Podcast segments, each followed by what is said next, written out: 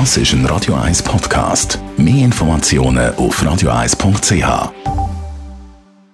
Der Faktist auf Radio 1. Der Wissenschaftsjournalist Beat Glocker zeigt, was aktuelle Resultate aus der Forschung für uns alle bedeuten und hinterfragt Trends aus der Wissenschaft. Jetzt auf Radio 1. Präsentiert von Johnson Johnson. Zusammen für eine gesunde Schweiz. Eine Photovoltaikanlage verbraucht bei ihrer Herstellung mehr Energie, als sie jemals gewinnen kann. Das ist ein Vorurteil, das sich in vielen Köpfen festgesetzt hat. Die Aussage ist aber falsch. Das ist vielleicht einmal in den 1980er Jahren richtig gewesen, wird aber immer wieder mal neu aufgekocht. So auch in der Basler Zeitung vom 20. Dezember 2017. Ja, ja, vor so langer Zeit. Aber die Nachwehen halten bis heute an. Die in dem Artikel zitierte Studie ist von einem gewissen Ferruccio Ferroni publiziert worden. Der Ferroni ist Forscher am Institut für Reaktortechnik an der ETH und hat sich bis zu seiner Pensionierung vorwiegend mit der Sicherheit von Atomkraftwerken beschäftigt. Geboren ist er um die 1940 und noch heute schreibt er gelegentlich für das Garno-Gurno-Netzwerk. Das ist eine atomfreundliche und klimaskeptische Plattform, die von Sponsoren finanziert ist. Und die Sponsoren wollen nicht genannt werden. So viel also zur Fachkompetenz und Unabhängigkeit vom Studienautor. Jetzt aber zu den Fakten. Verbraucht die Produktion von einer Photovoltaikanlage mehr Energie als jemals gewinnt, so wie der Ferroni behauptet? Seine Publikation hat auch wissenschaftlich viel Opposition ausgelöst, wo bis heute anhalten. Unter anderem von einem Autorenteam bestehend aus rund 20 Spezialisten unter der Führung von Marco Raugay, Spezialist für Lebenszyklusanalyse an der Oxford Brooks University.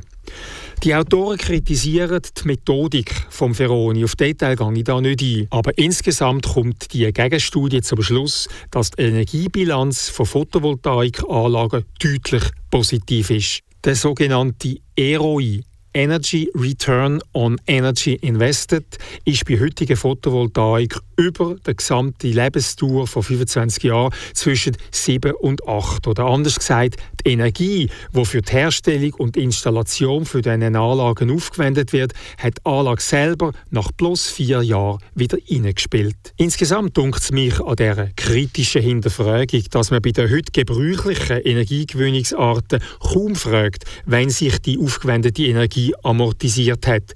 Zumindest hat mich das noch nie jemand am Stammtisch gefragt. Da sind die aktuellen Zahlen.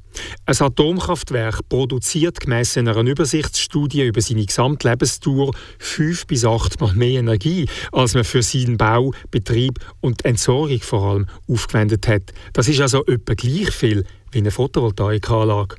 Aber die Zahl ist extrem politisch beladen. Die Weltatomvereinigung rechnet mit 60 Mal mehr. Dann wären noch die fossilen Energieträger.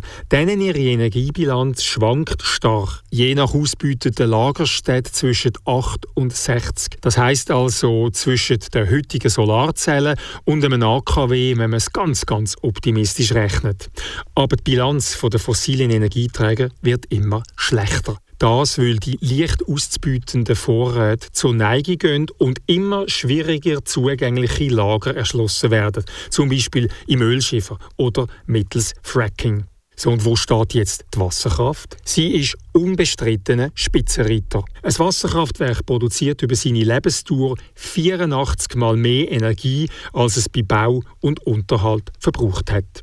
Zurück zur Solarenergie. Die Herstellungsprozesse der Solarzellen werden immer effizienter, verbrauchen also immer weniger Material und Energie. Und so könnte bis 2050 die energiemäßige Amortisation von Solaranlagen von heute 7 bis 8 auf 20 steigen. Das heißt, bis 2050 hat die solare Stromgewinnung ihre eigenen Energieaufwände in maximal zwei Jahren amortisiert. Beat Glocker ist Faktist. Die Wissenschaftskolumne auf Radio 1. Jeden Dienstagabend am Viertel vor 6 Uhr.